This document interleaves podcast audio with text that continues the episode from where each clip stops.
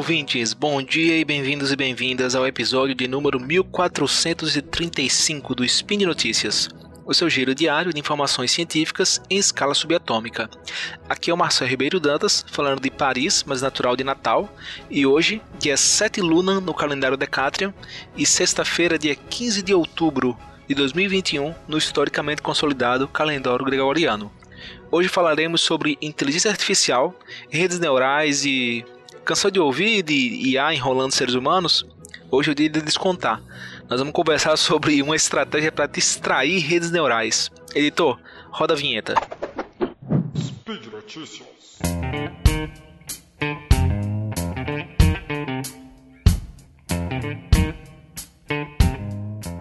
Existe uma área da inteligência artificial conhecida como aprendizado supervisionado.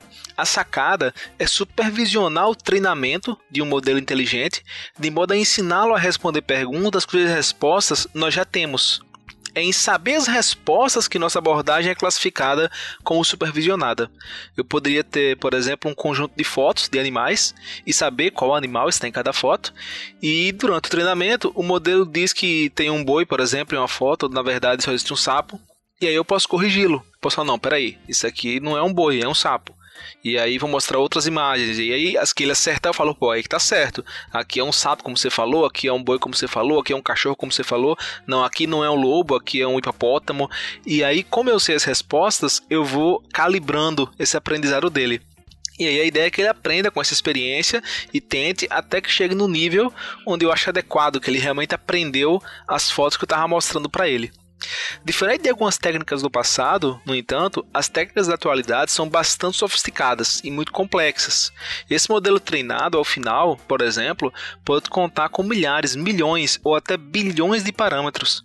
Imagina milhares de equações matemáticas com milhões de variáveis e coisas do tipo. Em muitos casos, é humanamente impossível entender como é que essas equações se traduzem no modelo conseguir classificar com uma boa taxa de acerto qual animal que está na foto. Lembrando que nós não queremos que o modelo decore, certo? Então eu vou mostrar várias fotos para ele, ele vai aprender, vai ser treinado e o objetivo que eu quero é que ele generalize, ou seja, quando eu mostrar uma foto que ele nunca tenha visto, ele possa adivinhar que animal está naquela foto. Obviamente que eu tenho que ter mostrado outras fotos daquele animal para ele saber que aquele é um cachorro, por exemplo. Mas a ideia é que ao ver uma foto de um cachorro que ele nunca viu na vida, ele consiga se dar uma resposta, né, que seja de fato cachorro. Deixando claro que tudo que estou falando aqui é de uma forma bem simplificada, né? Para que vocês entendam de fato como é que funciona é, o treinamento de, de, um modelo inteligente com, de forma supervisionada, né? A ideia de usar redes neurais é, é uma de várias técnicas. A ideia é tentar imitar o modo como o nosso sistema nervoso funciona, né? Embora de uma forma muito primitiva e bem rudimentar de como nós víamos o próprio neurônio no passado. Hoje é bem diferente, mas é um modelo que tenta imitar de algum modo uh, organismos biológicos, né? Então, assim, essa dificuldade de interpretação de como o modelo me responde às perguntas que faço é o que fundamenta algumas críticas a algumas técnicas de aprendizado de máquina. É, algumas pessoas se referem a serem caixas pretas, né, ou black boxes em inglês, porque você tem aquela, aquela cambada de equações, a resposta está correta, mas você não entende como que ele está pensando, como que o modelo pensa para chegar naquela conclusão. Então tá certo, mas e o dia que ele errar? Você não tem nem como saber como que ele errou. Ao menos essa é a crítica de quem se refere como caixas pretas, né? Uh, frente a esse desafio, que, que, é crítico em muitas aplicações, em aplicações de saúde, por exemplo, diversas técnicas têm sido desenvolvidas e aperfeiçoadas para permitir que tenhamos uma melhor compreensão de como o modelo está concluindo o que ele nos informa, né? Então, no caso de tarefas com imagens, uma das abordagens é checar para onde da foto, né, qual parte da imagem que o modelo está olhando na hora que ele nos responde sobre uma determinada, sobre uma determinada foto. Então, um exemplo de estudo que utilizou essa estratégia foi o Why Should I Trust You? Explaining the Predictions of Any Classifier de Ribeiro et al., publicado em 2016. Em português, o título seria algo como Por que eu deveria confiar em você? explicando a predição de qualquer classificador. Nesse estudo, eles relataram um exemplo bem interessante sobre a classificação de imagens entre aquelas que continham um lobo e aquelas que continham um cachorro. Na hora de fazer a classificação, o modelo estava buscando, na verdade, não por cachorro ou lobo, mas por grama ou neve. Como boa parte das, parte das fotos tinha é, cachorros na grama e lobos na neve, ainda que nós estivéssemos tentando ensinar o modelo a classificar cachorros ou lobos, o modelo na verdade estava classificando grama ou neve. Ou seja, se oferecêssemos uma imagem de um lobo na grama, ele diria que é um cachorro. Cachorro na neve diria que é um lobo. Uma vez entendendo como o nosso modelo está fazendo suas classificações, a gente pode verificar se ele está respondendo a pergunta que de fato nós estamos fazendo ou que em vez disso ele esteja buscando por algum atributo que naquele conjunto de dados que a gente ofereceu tem uma correlação com o atributo que a gente de fato quer classificar. Então, no, nesse exemplo, as imagens que a gente deu, sempre que tinha cachorro, que é o que a gente queria, tinha grama, e sempre que tinha lobo, tinha neve. Então a gente estava querendo ensinar uma coisa e o modelo aprendeu outra. Ele aprendeu a classificar é, grama e neve, e não lobo e cachorro, né? É, um outro exemplo seria de imagens de cachorros, por exemplo. O objetivo seria identificar qual é a raça daquele cachorro. O detalhe nesse exemplo hipotético, né, é que cada imagem teria um código na, na base embaixo, que seria um código de identificação da raça. E aí, quando a gente fosse olhar, o algoritmo estava sempre olhando para aquele código, ele não estava nem olhando para o cachorro. Então você vê como é complicado isso. A gente às vezes acha que treinou um modelo para fazer uma coisa e ele fez outra. A gente acha que ele está olhando para uma região da imagem e ele está olhando para outra. Eu estou dando esses exemplos aqui com imagem porque eu acho que é mais simples de compreender. Mas vocês podem imaginar que na verdade isso se aplica para qualquer tipo de dado, né? Enfim, já ficou claro o problema e um modo de identificá-lo, que é buscar qual é a região da imagem que está sendo utilizada né, para aquela classificação. Beleza, mas e como resolver? Existem inúmeras abordagens que buscam induzir o modelo a olhar para o que queremos que ele olhe, ou melhor dizendo, o que achamos que queremos que ele olhe.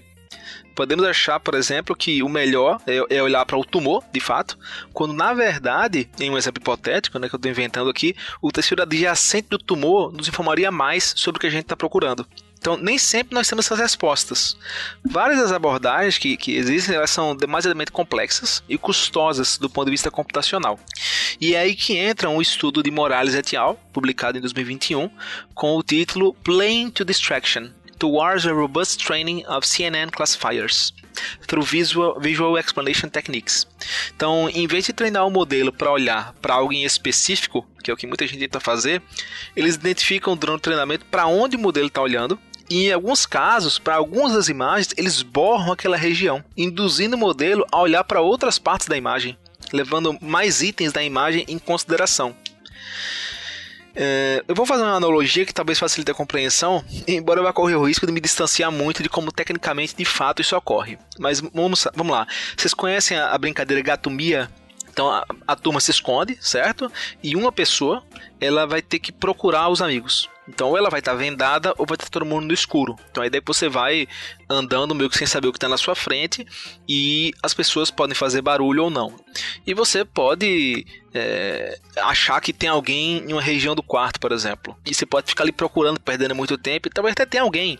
Só que enquanto isso, alguém pode fazer um miau de longe, o que vai lhe chamar a atenção, porque faz tempo que você não escuta um barulho aqui, você está procurando e escutou um barulho em outro local, você vai ficar convencido que não, vou, naquela região tem alguém, porque teve um barulho que eu vi agora, né? Talvez o que eu ouvi aqui antes não está mais aqui. Então esses barulhos que alguém pode fazer chamam a atenção para que a pessoa procure em outros lugares. Então, mas você pode também estar tá distraindo ele. Pode ser que de fato tivesse alguém ali. E aí, só para completar a descrição da brincadeira, né? Quando você encontra alguém, você fala gato mia, a pessoa mia, e você tenta adivinhar quem é pelo miado. Mas a ideia de, dessa analogia aqui é mostrar que você pode até estar no local certo ou não. Mas a ideia é de alguém, nesse caso que está treinando o modelo, né? O engenheiro de machine learning, o que foi de aprendizado de máquina, é distrair, por mais que o algoritmo ache que tem uma coisa naquela parte da imagem, você dá uma borrada em alguma das imagens e fala, ó, olha para outro canto. Então, em vez de fazer ele olhar para um canto específico, você quer que ele olhe para mais cantos. E na prática, o, o estudo mostrou resultados bem interessantes, porque na verdade faz bastante sentido que em vez de você olhar especificamente para uma coisa da imagem, você olhe para mais coisas daquela imagem. Então, nesse caso, você não cairia na falha de achar que todo cachorro está na grama, que todo lobo está na neve, ou que sempre que tem uma caneca tem uma cozinha. Você pode ter uma caneca na mesa de trabalho, por exemplo, na mesa em casa. Então, a ideia é essa. Por hoje é só, pessoal. Lembra ainda que esse podcast é possível acontecer por conta do seu apoio no patronato do SciCast, tanto no Patreon quanto no Padrim, e também no PicPay. Até a próxima!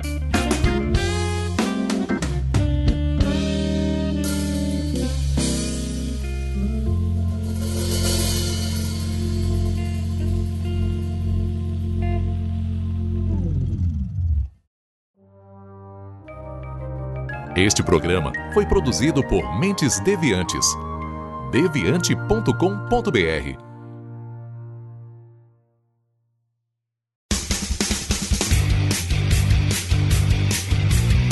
Cortes, edição de podcast.